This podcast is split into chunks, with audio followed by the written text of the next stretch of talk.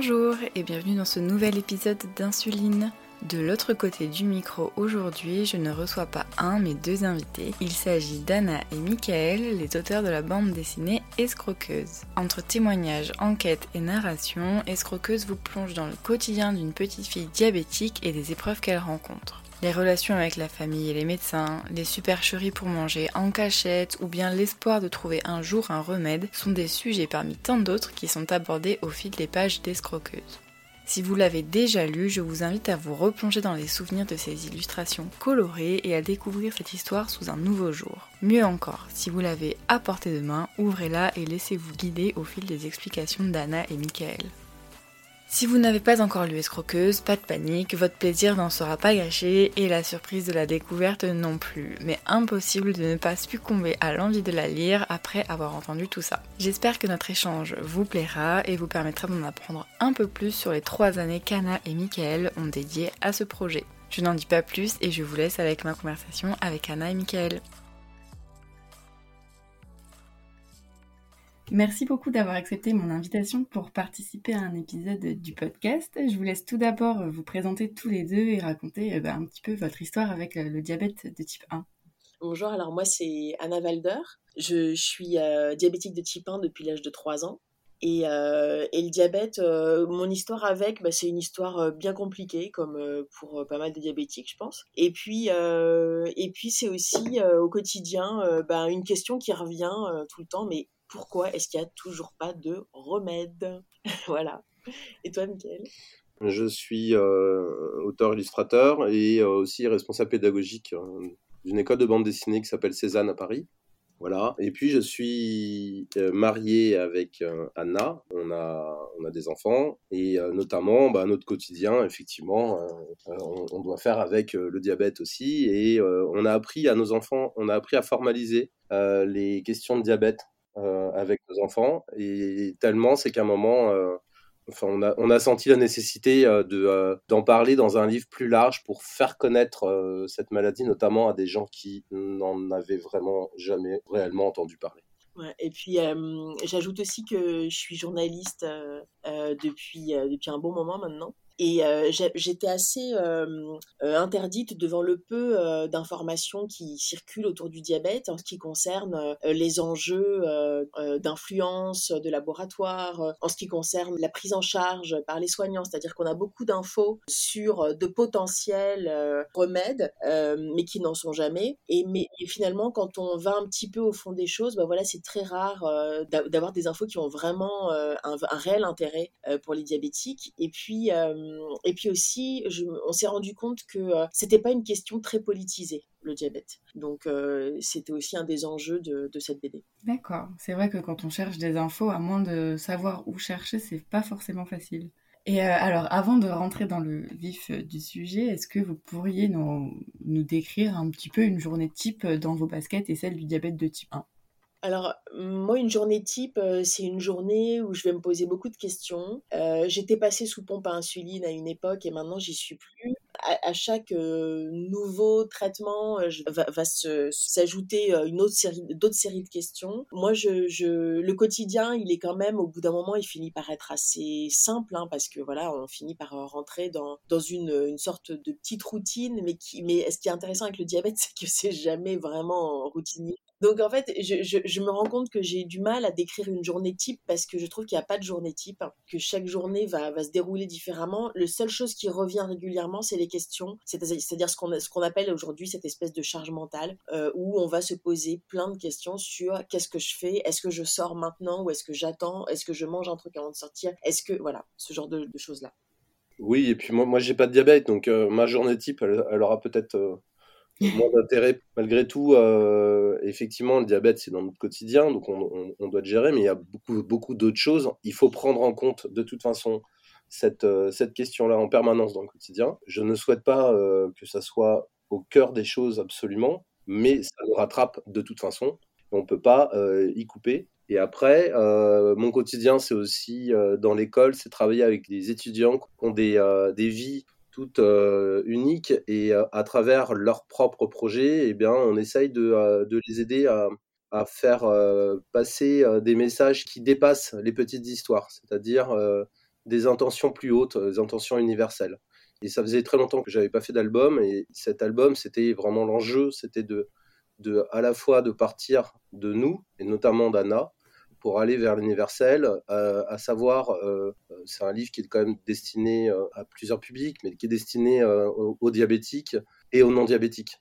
Donc il y a deux publics très très différents. Ça a été la grosse difficulté d'ailleurs de départ. Et donc, moi j'ai pu découvrir Escroqueuse déjà en premier l'année dernière sur les réseaux sociaux un peu. Et, euh, et puis avoir la chance de vous rencontrer euh, le 14 novembre du coup euh, à Paris pour la journée mondiale du diabète où j'ai enfin pu mettre les mains sur cette fameuse BD dédicacée en plus. Et, je voulais vous demander d'abord en résumé, en bref, sans trop en dire pour pas spoiler ce qu'il y a dedans, mais qu'est-ce qu'un lecteur peut s'attendre à découvrir en lisant Escroqueuse? Alors c'est une BD qui s'articule sur deux récits principaux. Il y a un premier récit qui est une biographie une autobiographie, on peut dire, qui est euh, romancée. Et le, ce, récit-là va raconter l'histoire d'une de, petite fille euh, de 3 ans à qui on vient de diagnostiquer un diabète. Et, ce qu'on a essayé de raconter, c'était le fait que le diabète va exploser le, la sphère familiale et va, avoir un impact hyper, euh, hyper fort sur la famille et sur l'entourage. J'ajoute que cette partie-là, c'est un témoignage, effectivement, romancé, on y ajoute, euh, on amène de la narration à ce témoignage, qui fait que tu parles de, romance, mais, je dirais que d'abord et avant tout, c'est euh, un témoignage, puisque cette petite fille s'articule autour de, la vie d'Anna avec le diabète. Après, euh, Anna va trouver des, des, subterfuges pour, pour échapper un peu au poids de la maladie. Et, et, voilà, et en fait, elle a une poupée qui va prendre vie dans un second récit et ce récit-là va être euh, une, une sorte de, de, fiction réaliste. je te laisse. C'est ça, c'est une fiction dans un, dans un univers de non-fiction. C'est-à-dire que euh, cette poupée, euh, donc invraisemblable puisqu'elle prend vie, ben, c'est le fantasme de tout diabétique puisque c'est, elle représente bah, tous les possibles. C'est-à-dire que c'est quelqu'un qui va avoir une trajectoire linéaire avec un objectif, un seul, c'est le remède. C'est l'objectif qu'on a qu'on a mis de côté depuis très longtemps en France en pensant que c'était pas possible et peut-être que c'est pas possible mais quoi qu'il arrive cette poupée se dit moi je lâche rien tant que j'ai pas le remède. Et donc pour ça à chaque fois qu'elle aura qu'elle rencontrera des difficultés euh, devant elle euh, bah, elle se pose pas de questions elle fonce droit dans le mur. Et nous ça nous permet en fait de placer de l'enquête sur le contexte actuel de donner tout un tas d'informations sur euh, le système actuel euh, euh, de santé notamment et autres, mais de manière narrative, c'est-à-dire que le lecteur n'a pas la sensation enfin n'est pas censé avoir recevoir de l'information comme une thèse, mais il est censé vivre une histoire de manière à ce que finalement il vive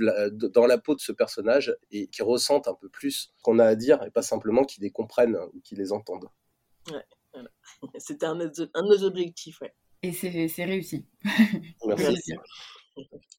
L'idée d'escroqueuse, du coup, c'est à la base ton, ton témoignage, euh, Anna, mais est-ce que vous avez eu d'autres sources d'inspiration? Pourquoi vous avez pris l'enfant C'est vraiment pour, pour euh, comment dire, pour montrer son évolution et pour permettre de, diffuser un peu ce message un peu à, tout le monde, diabétique, non diabétique?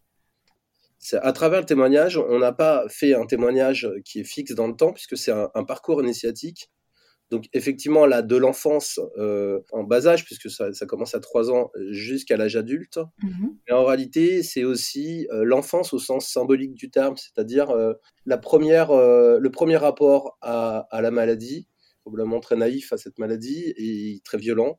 Et, et finalement, ce qu'on a mis en scène, c'est une construction, une construction de vie, une vie, comment elle se construit avec le diabète, de l'enfance ou réelle ou symbolique, jusqu'à l'âge adulte, c'est-à-dire euh, euh, une meilleure euh, peut-être compréhension. Ou, alors justement, et après il y a, l'enjeu dans la BD de est-ce qu'on doit accepter ou pas le diabète On y répond clairement que ça, n'est pas acceptable, qu'il faut apprendre à composer avec probablement, mais on y répond comme on peut. Euh, là, je te. moi, j'utilise le terme euh, appropriation. Ouais. Mmh je le trouve, je le trouve justement plus approprié parce que dans, dans l'idée d'acceptation, il y a l'idée qu'on va euh, quelque part être dans une, une idée de se soumettre à la maladie. Alors que l'appropriation, c'est qu'est-ce que je fais de ce diabète et comment est-ce que je me l'incorpore à moi? Comment est-ce que je me recrée une identité de diabétique pour pouvoir dépasser cette condition? Et, je pense que ce terme que tu viens d'utiliser, Anna, est, vraiment essentiel. C'est-à-dire que l'âge adulte, c'est le moment finalement où on assume que le diabète devienne euh, pas simplement une maladie, mais peut-être euh, mais, une identité. C'est-à-dire que euh, finalement, avec une, une, communauté, une communauté de gens qui, qui vivent des choses semblables, uniques et semblables, et de savoir que à travers l'identité, finalement, les, les, les, personnes qui ont un diabète ne, ne sont pas seules. Ça, ça, ça c'est ce qui m'a sauté aux yeux en, en, faisant la BD, puisque moi, je connaissais que Anna. pour moi, le diabète, c'était Anna et c'était personne d'autre. Et en fait, on a été avec la BD, on a été à la rencontre de beaucoup, beaucoup de gens, et je me suis aperçu que, bah, par exemple, j'ai retrouvé un, un, humour euh, très particulier euh, chez les diabétiques. Chez les diabétiques. Peut-être, euh, voilà. Mais en tout cas, en tout cas, la question de l'identité, de l'appropriation de la maladie comme une, façon de voir le monde, euh, peut-être un rapport à la mort différent, peut-être euh, des difficultés de vie, un rapport aux autres qui est, spécifique que la maladie oblige à avoir. Parler d'identité, c'est permettre aux uns et aux autres de s'approprier la maladie autrement que en, simplement l'acceptant et en devoir, devant faire avec. Mais vous savez que cette question de, de l'humour, je la retrouve dans beaucoup de mes interviews, j'ai l'impression, ça, ça, me, ça me vient à l'esprit là. Je sais pas si c'est ouais, un humour un peu ironique sur ce qui nous arrive, mais ou, ou en même temps hyper lucide. Enfin, je sais pas ce que, ce que tu voulais dire par là, Michael. Bah, je l'ai pas cet humour puisque je j'ai un humour assez banal après tout. Mais, mais, oui, je, je, crois que ce que j'ai cru comprendre en tout cas, c'est que euh, peut-être que c'est une, une, forme de euh, ouais, de lucidité. Peut-être que c'est une, manière de, euh, de gérer le, rapport à la mort euh, qui me fait plus euh, frémir qu'autre chose. Je sais pas ce que tu en penses. Ouais, moi, je, moi, je l'appelle du cynisme, mmh du cynisme un peu rigolard. Voilà. Euh, euh, je pense que qu'il hum, y a la recherche toujours de d'apporter un peu de légèreté dans, dans le quotidien, avec euh, la capacité de prendre du recul par rapport à, à ce qui nous arrive. Mmh. Et, et, cette prise de recul permet l'humour. Et puis et puis aussi parce qu'en fait, on se prend dans la tête pas mal de choses, quoi, notamment en ce qui concerne les complications. Donc, on a la sensation que dès qu'on fait un écart, on, on, on, est en train de mettre un pied dans la tombe. Donc, il y a toujours ce besoin de, de, dire mais non, mais top, on, arrête. Je, préfère rire de ça plutôt que d'imaginer réellement le pied dans la tombe. Ouais, on a appris à dédramatiser, disons. Voilà, exactement. Mm, mm. Et, euh, et, donc pour revenir à la BD, pourquoi ce titre Escroqueuse? Alors, euh, escroqueuse, moi, c'est, alors c'était un titre auquel on tenait vraiment beaucoup parce qu'en fait, on voulait raconter avant tout une enfant on voulait pas, on voulait pas qu'il y ait le mot diabète dans le titre parce qu'on voulait que ça s'adresse à tout le monde. Et on voulait que, que euh, raconter toutes les machinations que la petite a mis en place pour essayer justement de euh, se sortir la tête de l'eau. Et derrière une escroqueuse, qu'est-ce qu'on a? On a aussi euh, quelque part une illusionniste qui essaye de, faire de son quotidien quelque chose d'un peu magique et d'aller chercher de la magie là où son quotidien n'est pas forcément rempli de ça. Oui, escroqueuse d'abord, c'est euh, mettre en scène euh, non pas le diabète, mais euh, on voulait surtout pas que le mot diabète soit, soit dans le titre. Le, sens du titre, c'est surtout d'être au cœur de notre récit, qui est de mettre en avant le personnage principal, la personne qui a un diabète. Et donc, on voulait que ça soit presque le nom ou ce qui détermine le, personnage principal. Donc, escroqueuse, c'est la petite fille. Elle fait quoi? Elle escroque son diabète pour rassurer son entourage. Elle se fait, elle se fait des, des, des, fausses hippos, des fausses euh, euh, pour, euh, pour obtenir en fait de son entourage une approbation. Et, puis après, escroqueuse, c'est aussi le, terme qui convient aussi à l'indienne, qui est la, poupée qui a pris vie. Euh, l'indienne, euh, c'est un personnage euh, de feu et d'acier qui veut par tous les moyens obtenir une guérison. Alors évidemment, c'est complètement utopiste, hein, mais elle a cet objectif-là et elle est prête à tout pour l'obtenir. Elle obtient finalement un pis-aller avec les pancréas artificiels, mais elle va jusqu'au bout, c'est-à-dire qu'elle crée carrément un une ZAD. J'ai adoré ce passage. Désolée, j'ai adoré. Alors, une ZAD, c'est zone à défendre les diabétiques. ZAD. voilà. Et en fait, voilà, c'est au début, elle veut se faire de l'argent sur le, sur le dos des diabétiques qui veulent rentrer dans sa ZAD, elle leur fait payer le, le, pancréas artificiel. Et puis en fait, au bout d'un moment, on se rend compte que euh, cette escroquerie-là est en réalité euh, la dépasse complètement. C'est-à-dire que elle, oh, finalement, elle non, pardon, elle veut complètement dépasser cette escroquerie. En réalité, ce qu'elle veut, c'est créer un lieu de vie complètement adéquat aux diabétiques.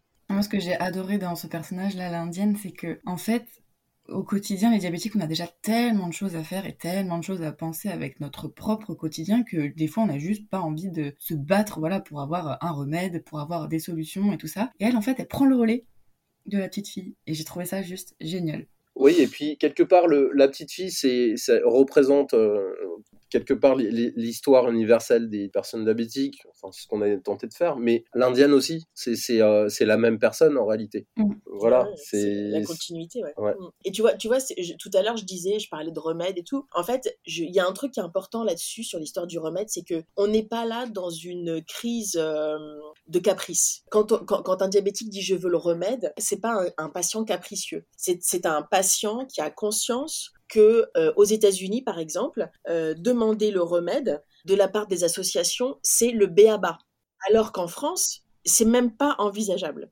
Donc, il y a vraiment politiquement un travail à faire en France sur euh, l'engagement des patients par rapport à la maladie. Voilà, c'est pour ça que, c'est pour ça qu'on a voulu aller au bout de la démarche. Qu'est-ce que finalement, ok, on veut des traitements, ok, mais non, mais en réalité, qu'est-ce qu'on veut? En fait, on, veut juste la fin de ça. Et ça ne veut pas dire que on est là à taper à la porte des médecins, des chercheurs en disant alors, alors ce remède. Non, ce qu'on est en train de dire, c'est donnez-vous la possibilité de réellement chercher ça et de croire au remède. Parce qu'en fait, c'est cette croyance-là qui va finir par nous y mener. Si on croit que c'est impossible, dans tous les cas, on ne pourra pas, on pourra pas se donner les moyens d'y arriver. Et, c'est vrai que pour, euh, pour le sida, il y a eu euh, des associations euh, type ACT UP, voilà, qui étaient très revendicatrices. On en a aux États-Unis pour le diabète, en France, on n'en est pas là du tout. Donc il y, a, des mouvements qui, émergent. Hein, avec, il y a l'association Diabète et Méchant qui, qui est très politisée et qui réussit à mettre sur le devant de la scène des sujets de société, des sujets politiques très important. Donc voilà, après, euh, euh, le problème, c'est qu'ils sont encore euh, pas assez gros, mais bon, ça va venir. et puis il y en a qu'une. Et puis voilà. Et puis et puis je pense que ces idées vont finir par par infuser. Mais mais voilà en France on est quand même assez loin. Il faut savoir que la plus grosse asso américaine la GDRF elle c'est ce qu'elle met dans son mantra. Elle dit nous nous serons ensemble jusqu'à trouver un remède et, donc, et, pour ça, il faut aussi arriver un peu à éveiller les consciences sur le diabète, parce que quand même, on voit que ça évolue, hein, que les gens entendent parler de diabète, mais en, l'associant à un, problème de sucre et sans aller plus loin. Donc en fait, mmh. euh, enfin, comment faire en sorte d'avancer si la population n'est pas en alerte? Voilà. Euh, tu, Vois, tu vois, dans, dans le SIDA, ACT UP, c'était le contre-pouvoir, le contre-pouvoir euh, par rapport aux institutions et par rapport aux laboratoires. En France, ben, il n'y en a pas encore. Oui, ils ont su se rendre essentiels dans tout ce qui est un peu processus de décision, etc., pour mettre en avant ce qu'ils avaient vraiment besoin, quoi, les patients. Exactement. Voilà, ils ont fait, ils ont fait un travail, je dirais, de, ouais, de contre-pouvoir. Et en France, il y a besoin de ces contre-pouvoirs-là. Enfin, en France, dans le diabète, je veux dire. Et alors, toutes ces, toutes ces réflexions autour du sujet, combien de temps ça vous a pris? Parce que j'imagine que c'était un travail assez long et, laborieux. Combien de temps ouais, vous avez mis pour réfléchir, euh, du coup, à, l'idée générale? Une fois que l'idée était à peu près fixée, combien de temps vous avez mis à bah, recueillir la masse d'informations et les témoignages que vous avez recueillis? Moi, vraiment, je suis euh, époustouflée par euh, vraiment le travail que vous avez abattu. Et je suis vraiment curieuse de savoir combien de temps ça vous a pris. en tout, ça nous a pris trois ans. Ouais. C'est un, ouais, un travail de trois ans. On a mis un an à faire l'enquête. Mais en fait, l'enquête a continué. Elle, a duré trois ans parce que jusqu'au bout, on a continué à interviewer des personnes. Puis après. Euh, Il y a eu une euh, petite interruption avec le Covid. Euh, et puis voilà. Et puis ouais, ça, on a, en tout, on peut dire qu'on a travaillé trois C'était bien d'avoir trois ans parce que en réalité, on a fait aussi un chemin la création. Au début, on voulait juste un témoignage, et puis très vite, on a compris qu'on était en train d'ouvrir sur d'autres enjeux, qu'il fallait euh, oui, faire un chemin de l'enfance à l'âge adulte, mais aussi d'ouvrir ce chemin vers, vers d'autres questions qui se poseront à l'avenir. Et finalement, le livre euh, amène le lecteur euh, jusqu'au bout du, livre à en sortir et à faire son propre chemin. C'est aussi cette invitation-là. Plus on, on allait au-devant des gens, plus on se rendait compte de, laisser une partie de la population ignorer cette maladie, c'est un vrai manque de respect euh, euh, auprès des diabétiques. On n'avait pas le droit de passer à côté de, de tout un tas d'informations, qu'il fallait explorer euh, à fond ou ne pas le faire. Et ça, c'était euh, c'est l'enjeu premier vraiment euh, de l'album. Et on s'en est rendu compte vraiment au moment, pas, pas au début. Quand on le faisait, Voilà. C'est vrai, qu'il y a, il y a une, une méconnaissance euh, autour de la maladie qui entraîne des choses qui sont insupportables. Quoi. Donc on, a, on a vraiment voulu raconter le diabète et raconter surtout la vie d'une de, d'une enfant avec une maladie et que ce soit audible pour tout le monde, même pour des gens qui connaissent rien au diabète. Alors, je ne sais pas si tu as des questions où, tu veux, où on peut euh, aller sur la forme, euh, peut-être, parce que je. t'en prie. Parce qu'en fait, en fait à un moment, très vite, on s'est demandé comment est-ce qu'on pouvait représenter bah, à la fois des questions euh, vraiment purement informatives sur qu'est-ce que il fallait quand même être aussi pédago, pédagogique. Et en même temps, euh, il fallait aller beaucoup plus loin, il fallait s'immerger, il fallait faire en sorte que les lecteurs s'immergent. Donc pour ça, il fallait être capable de représenter euh, l'insoutenable. Comment on pouvait le faire? En, racontant une narration eh ben, on a utilisé d'abord de l'humour, entre autres. On a, il y a quand même pas mal de phases humoristiques. Et puis, on a, on a utilisé des systèmes comme par exemple des couleurs euh, qui explosent, euh, qui sont dérangeantes. Euh, c'est très très coloré. les couleurs partent dans tous les sens. C'est vraiment une manière de déranger le lecteur dans sa lecture, qui soit, qui s'apaise pas, qui s'endorment pas. Voilà, on n'a pas envie euh, d'avoir affaire à un lecteur qui profite seulement euh, de bons moments de lecture. On, veut le remuer, le déranger par moment, mais pas toujours. C'est pas vraiment une lecture passive au final. C'est vraiment, faut être vraiment dedans. Et, c'est ce que je vous disais juste avant de commencer l'épisode. Mais quand je quand je la lisais, moi j'avais mon copain à côté et des fois en fait, il était juste happé par les pages et par les couleurs et par les visuels. Il disait, mais ça a l'air trop bien ce que tu lis. Mais juste, rien qu'avec le visuel, même sans lire, il se sentait happé par la BD et il, voulait savoir ce qu'il en, ce en retournait parce que rien que le visuel, en fait, transmet quelque chose. Comme tu dis, les couleurs, c'est beaucoup de, ce orange, ce bleu un petit peu là qu'on retrouve un peu partout. Moi, c'est surtout ça que, que je retiens. Et qui d'ailleurs ne, reflète pas la couverture. C'est ça qui m'avait perdu un peu au début. Ah oui. Mais, euh, mais au final, c'est vrai que on ne s'en pas. Ça, c'est sûr et certain. En fait, euh, euh moi j'ai un dessin à la base euh, qui est au pinceau avec beaucoup beaucoup de matière, etc.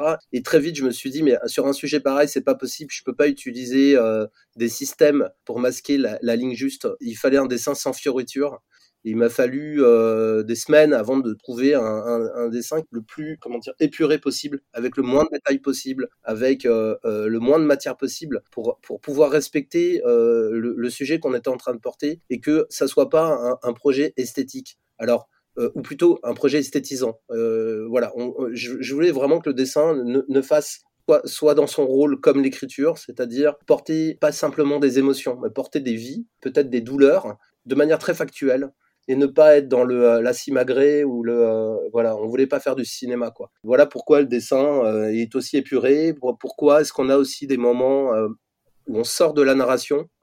Enfin, je sais pas si tu as, des pages comme ça qui peuvent être étonnantes pour certains lecteurs mais de temps en temps on sort totalement de la narration et on a des doubles pages comme ça avec des, des images très symboliques. Et c'est une manière d'inviter le lecteur à, à rentrer à justement être encore plus actif, c'est-à-dire à, s'interroger sur euh, le sens de certaines, euh, de certaines scènes. Et c'est une manière de le piéger, quoi. C'est-à-dire de faire en sorte qu'il devienne un, des personnages de, notre histoire. Et, euh, et, pour la couverture, alors, comment vous avez fait votre choix de faire cette petite fille? Du coup, expliquez-nous un petit peu. Alors déjà, déjà cette, la couve, elle reprend euh, une image euh, qui est euh, plutôt vers la fin du bouquin. Cette image-là, c'est c'est la petite fille qui danse, qui, qui, est en train de faire une hypo. Et elle flotte un peu dans les airs. Et c'est et c'est un moment où elle essaye d'escroquer un peu son son diabète à nouveau. finalement, où, où elle va elle va vouloir éviter le régime que veut lui faire faire sa mère et pour ça, bah, elle, se, elle, se, elle, se, crée des hypoglycémies pour pouvoir manger ce qu'elle veut. Parce qu'elle va remplacer le sucre par des gâteaux. Euh, et on a beaucoup aimé cette image parce qu'elle était euh, assez. Euh, enfin, elle, elle, dit beaucoup, elle, elle, dit beaucoup, en fait, de, de la stratégie qu'il peut y avoir chez les jeunes diabétiques. Et puis, il y a quelque chose d'assez. Enfin, moi, j'ai trouvé très beau dans cette image, c'est-à-dire qu'elle est sur un nuage. Finalement, elle a peut-être envie d'aller dans un autre monde, un monde où il n'y a pas euh, tout ça, un monde où elle va. D'ailleurs, c'est ce qui va lui arriver après. Elle va, un monde où elle a la capacité de lâcher un peu de l'est. En fait, elle est dans un état euh, cotonneux, plutôt en hypo. on apprend après que c'est des hyper liés.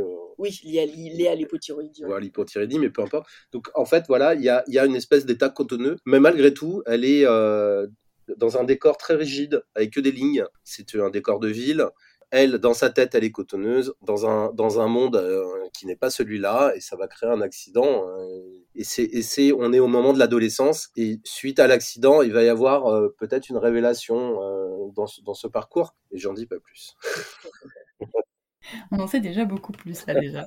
Et comment vous avez réussi à trouver, enfin j'imagine que c'était relativement peut-être simplifié par le fait que vous étiez peut-être chacun un petit peu dans votre spécialité, on va dire, mais est-ce que ça a été difficile de trouver cet équilibre entre bah, la narration, l'histoire, l'illustratif, etc., et le côté euh, enquête, euh, journalisme de l'autre côté?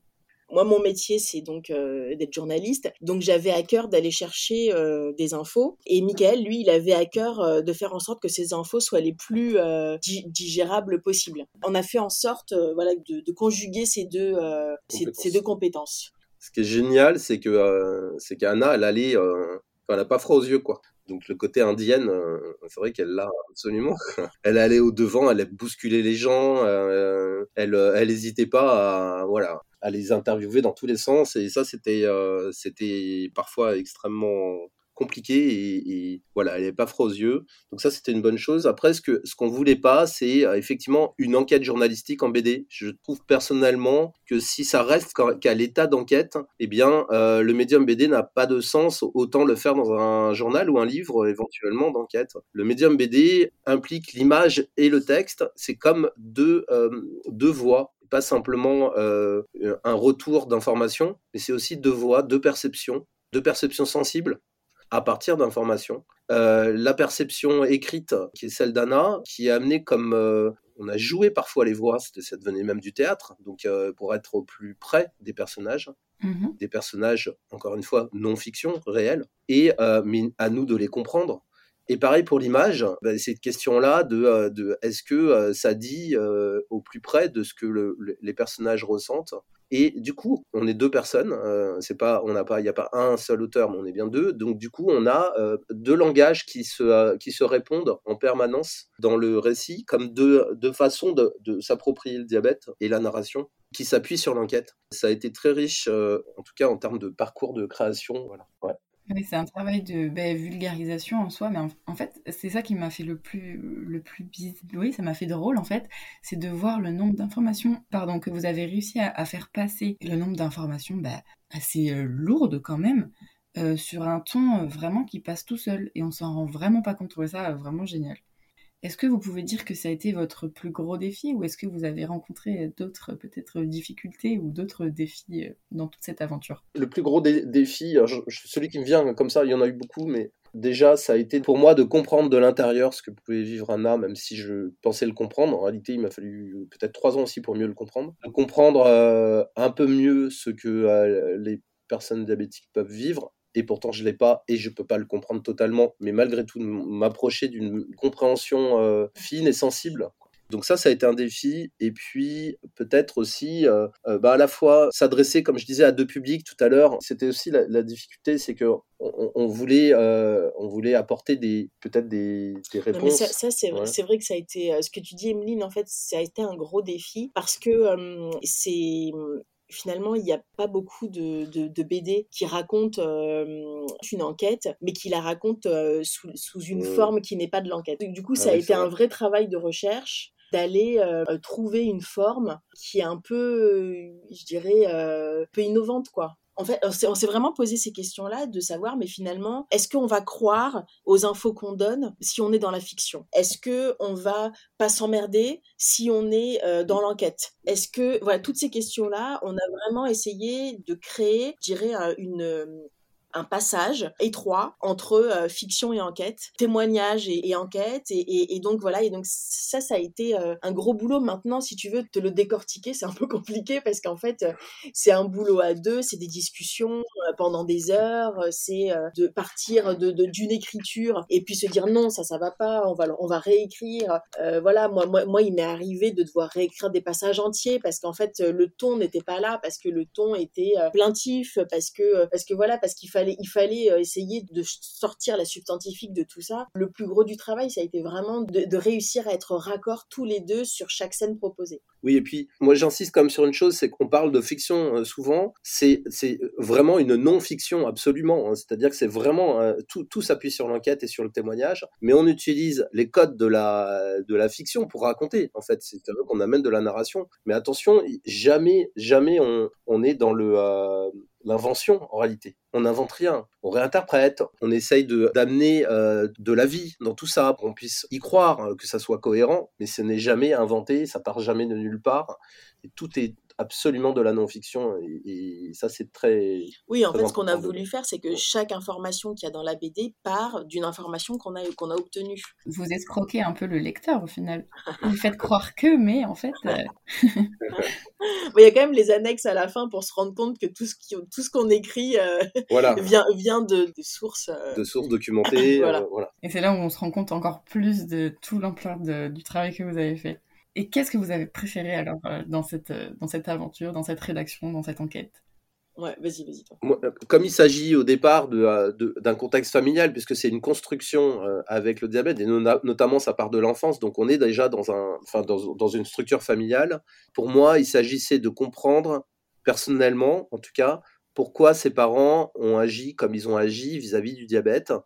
Et pour ça, il fallait trouver des raisons aux, aux actes des parents qui ont agi comme ils ont pu en réalité. Et moi-même, je suis père, et euh, finalement, en essayant de comprendre, j'ai essayé de comprendre mes propres réactions euh, vis-à-vis de mes enfants qui n'ont pas la qui n'ont pas de diabète, mais euh, voilà, vis-à-vis d'un tout. Quoi. Comment est-ce qu'en tant que parent, on réagit par rapport aux, enfants? Ben, En fait, ce que j'en ressors, c'est qu'en fait, on fait avec notre propre histoire. Et c'est pour ça qu'on a été plus loin que la petite fille et ses parents, on a été dans l'histoire des parents, pour comprendre pourquoi est-ce que eux-mêmes ont réagi comme ils ont réagi avec leur fille? Mais parce que eux-mêmes ils avaient des, euh, des, difficultés particulières dans leur propre vie liées à l'hôpital et autres. Ça c'est ma voilà. Après pour toi. Moi, il y a eu deux, deux éléments importants. Le premier, c'est que euh, au sortir de ce bouquin, j'avais plus tout à fait le même regard vis-à-vis des diabétiques.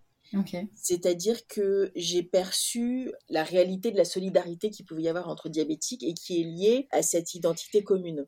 Et ça, ça c'est quelque chose que j'ai trouvé très fort. Et c'est aussi quelque chose que je retrouve dans les témoignages de lecteurs qui viennent vers nous pour nous dire s'ils ont aimé ou pas. Et puis on, a des témoignages, mais d'une puissance parfois. Je, me souviens d'une dédicace où on s'est mis à avoir les larmes aux yeux parce que parce que quelqu'un venait pour nous dire qu'il en pouvait plus de pas de pas être en capacité de raconter ce que c'était son diabète parce que personne ne le comprenait. Puis après on a eu un autre un gendarme qui nous a dit mais enfin un ancien gendarme malheureusement qui nous a dit moi quand on me demande ce que c'est mon diabète pour la quinzième fois, bah, je tends la BD. Et comme ça, on se la Voilà.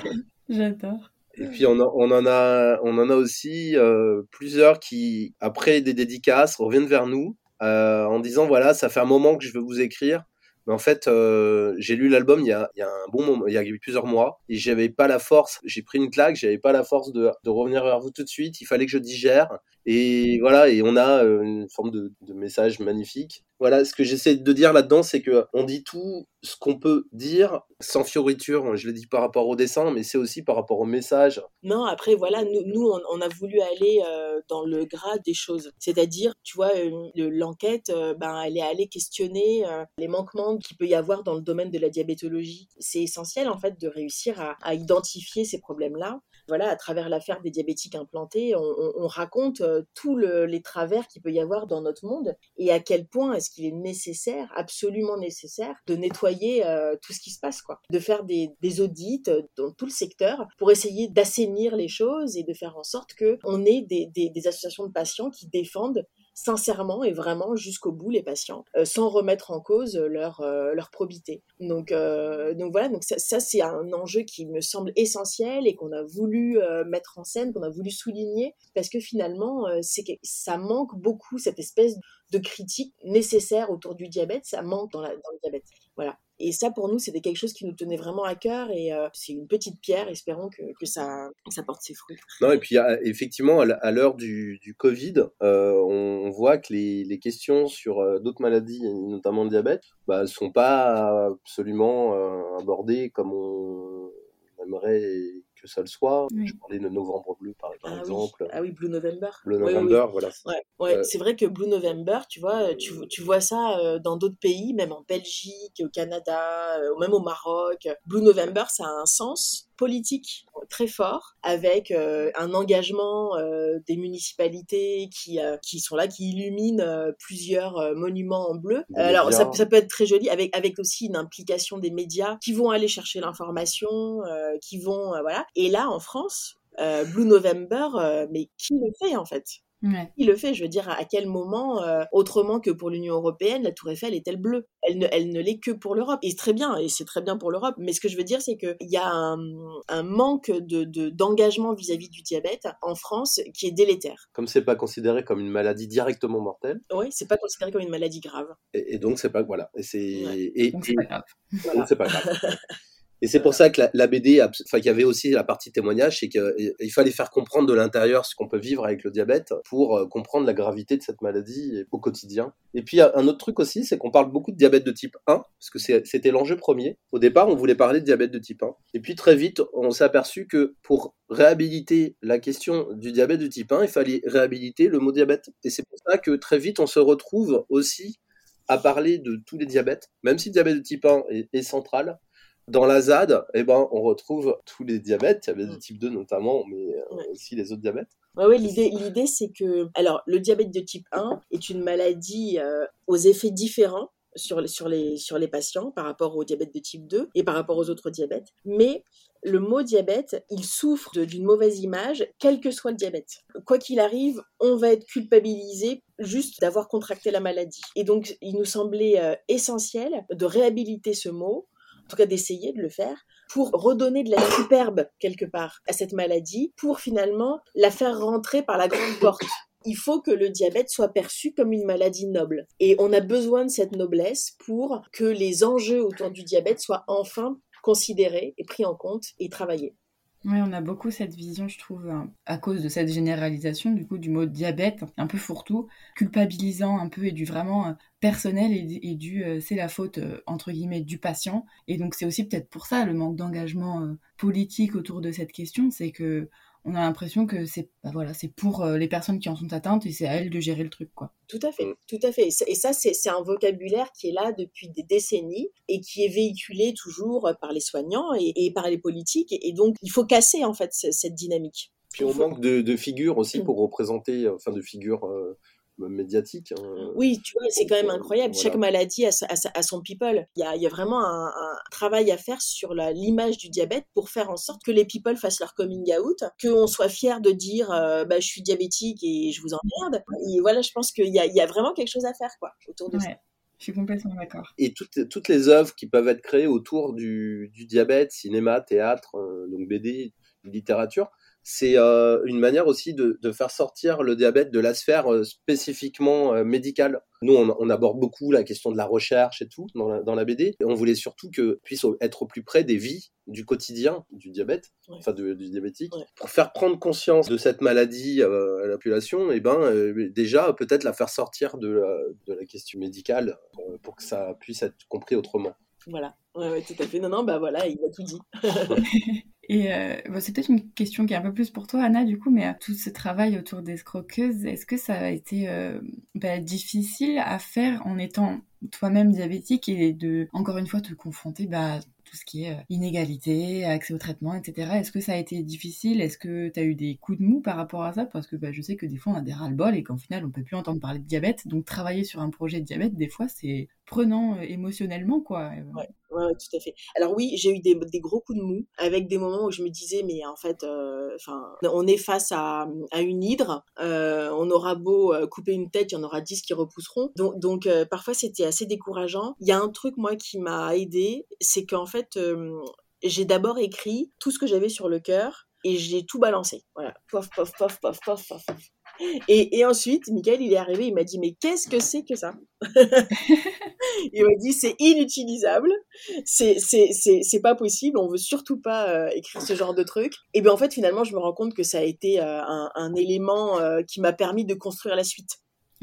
C'est la, première pierre d'un édifice, quoi, en tout cas, qui était nécessaire. Ouais, c'était un peu ça. Après, moi, il faut savoir quand même que j'ai fait une thérapie il y a longtemps, qui m'a sauvé la vie, hein, clairement et sans laquelle je pense que j'aurais eu beaucoup de mal à avoir ce recul par rapport à la maladie. Aujourd'hui, aujourd'hui je l'ai euh, plus facilement, donc euh, oui, je pense que c'est ça aussi qui, qui m'a permis de le faire euh, à moitié sereinement.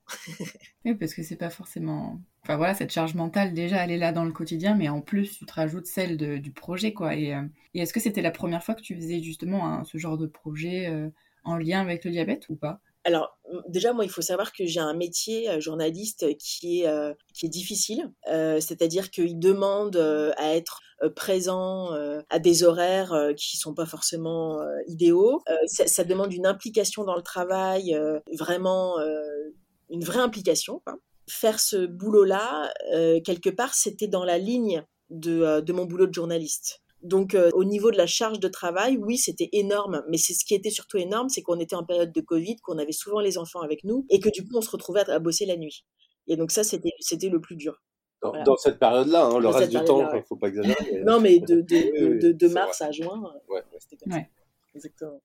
Eh ben, merci beaucoup euh, pour votre partage. Je vais vous poser du coup la dernière question euh, du podcast que je pose à tous mes invités, même si je pense que dans ce cas-là, je connais déjà la réponse. Et en particulier, du coup, encore une fois, Anna, si, si tu devais reprendre ta vie de zéro, tu le ferais avec ou sans diabète? Ah, la question piège. Ah elle est affreuse cette question. euh... Je la ferais sans. C'est fou parce que la réponse, euh, je m'attends à chaque fois à ce qu'elle soit évidente et à chaque fois on me dit qu'elle est difficile à répondre. Ouais, c'est difficile parce que si tu dis je, fais 100, ça veut dire que tu, es prêt à passer le balai sur tout ce que tu as vécu jusque-là. Or, ce que tu as vécu jusque-là, c'est aussi ce qui t'a construit. Donc, c'est hyper compliqué. Le diabète, c'est nous. Et je sais que c'est pas facile à accepter, c'est pas facile de s'approprier le diabète. Mais le diabète, c'est nous. et c'est pas facile de se mettre sous le tapis. Euh, c'est sûr que moi, je, réfléchissais à, cette question et je me disais, mais en fait, évidemment que c'est sans que j'espère qu'un jour. Euh, enfin bon, évidemment que je, lui souhaite pour elle de, de, ne l'avoir jamais eu. Et quand même, il y a un petit truc où je me disais, mais en fait, elle est ce qu'elle est parce qu'elle a eu cette histoire et que le diabète a compté énormément dans cette histoire. Donc, euh, si c'est sans, ça veut dire que c'est plus elle. Voilà. Donc ça, c'était une réflexion, mais... Ta question, elle, elle pose l'allemand le, le problème de mais qui on est qui on est qui on est si on n'a pas le diabète? Est-ce que est-ce qu'on sera différent? Est-ce qu'on sera on, sera forcément différent? Et en fait cette cette inconnue là elle est euh, elle est vertigineuse quoi ouais. Ben, ce sera les mots de la fin. Merci beaucoup euh, Anna et Mickaël pour votre partage. J'invite euh, toutes les personnes qui nous écoutent à aller lire Escroqueuse parce que c'est vraiment une pépite de la communauté diabète. Merci. Donc, merci. Euh, merci. beaucoup. Merci à toi. Merci. À bientôt, j'espère. Oui, avec plaisir.